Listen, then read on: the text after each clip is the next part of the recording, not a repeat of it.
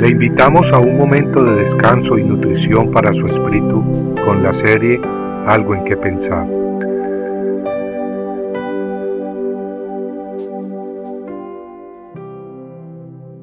No os hemos dado a conocer el poder y la venida de nuestro Señor Jesucristo siguiendo fábulas artificiosas, sino como habiendo visto con nuestros propios ojos su majestad.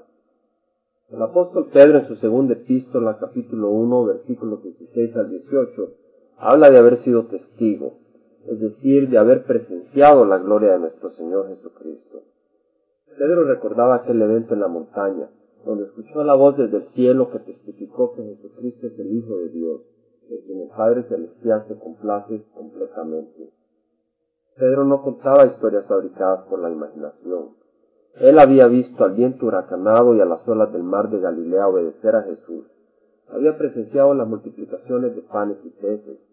Y también había visto a Jesús en su agonía en el huerto de Getsemaní. Pedro sabía de lo que hablaba. El creador del universo había venido al hombre y Pedro había sido testigo de ese gran hecho histórico. Juan había presenciado también la venida de Dios al mundo. En su primera epístola dice lo que era desde el principio, lo que hemos oído, lo que hemos contemplado y palparon nuestras manos. La vida fue manifestada y la hemos visto y testificamos y anunciamos la vida eterna, la cual estaba con el Padre y se nos manifestó. El discípulo había comido pan y caminado con aquel que es la fuente de vida, vida eterna, vida abundante, Jesús. Sí, el Verbo de Dios quien habitaba con el Padre Celestial desde la eternidad había venido al mundo. Juan lo sabía y no lo podía callar, lo tenía que proclamar al mundo entero.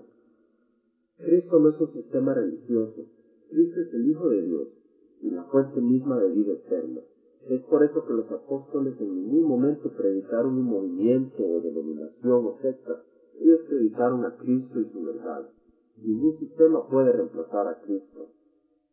Los discípulos fueron testigos de la grandeza del Hijo de Dios de su amor infinito manifestado en la cruz y de su victoria sobre la muerte manifestada en su resurrección. Sus discípulos se gozaron en él y vivieron por él y para él, y de igual manera podemos nosotros gozarnos en él y vivir para él. Exactamente, vivir para él. El apóstol a los gentiles, Pablo, nos dejó un gran ejemplo de lo que es una vida consagrada a Dios. Él vivió por Jesús y para Jesús testificando con su vida, con sus palabras y aún con su muerte. En la epístola a los filipenses escribió, Para mí el vivir es Cristo, y el morir es ganancia, teniendo deseo de partir y estar con Cristo, lo cual es muchísimo mejor. Pablo añoraba el momento en que se reuniría con el Redentor para toda la eternidad, pero también entendía que él y todos los cristianos tenemos una misión que cumplir en este mundo. Una misión que proviene de las manos y plan de Dios, una misión que pudimos cumplir solamente a medida que seguimos a Jesús con el poder del Espíritu Santo. ¿Seguimos nosotros a Jesús? ¿Sigue usted a Jesús? ¿Es Él el centro de nuestras energías y la razón de nuestras acciones? Cristo dejó claro que debemos seguirle si queremos participar de la vida eterna. Él dijo, si alguno quiere venir en pos de mí, niéguese a sí mismo, tome su cruz cada día y sígame, porque todo el que quiere salvar su vida la perderá, y todo el que pierda su vida por causa de mí, éste la salvará.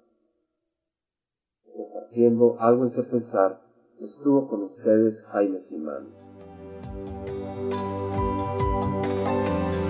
Si usted desea bajar esta meditación, lo puede hacer visitando la página web del Verbo para Latinoamérica en www.elvela.com y el Vela se deletrea E L B de verdad E L A, donde también encontrará otros materiales de edificación para su vida. Puede también escribirnos a El Vela Pio Box 1002 Orange, California 92856, Estados Unidos. Dios le bendiga.